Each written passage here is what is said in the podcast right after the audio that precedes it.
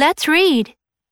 読んでみよう。Let's repeat で学習した表現を文で確認しよう。 I am sad because my friend is going to move to Hokkaido. Tina is excited to go on a school trip tomorrow, so she can't sleep. Be careful when you drive at night. Why do you like that movie? Because it's funny.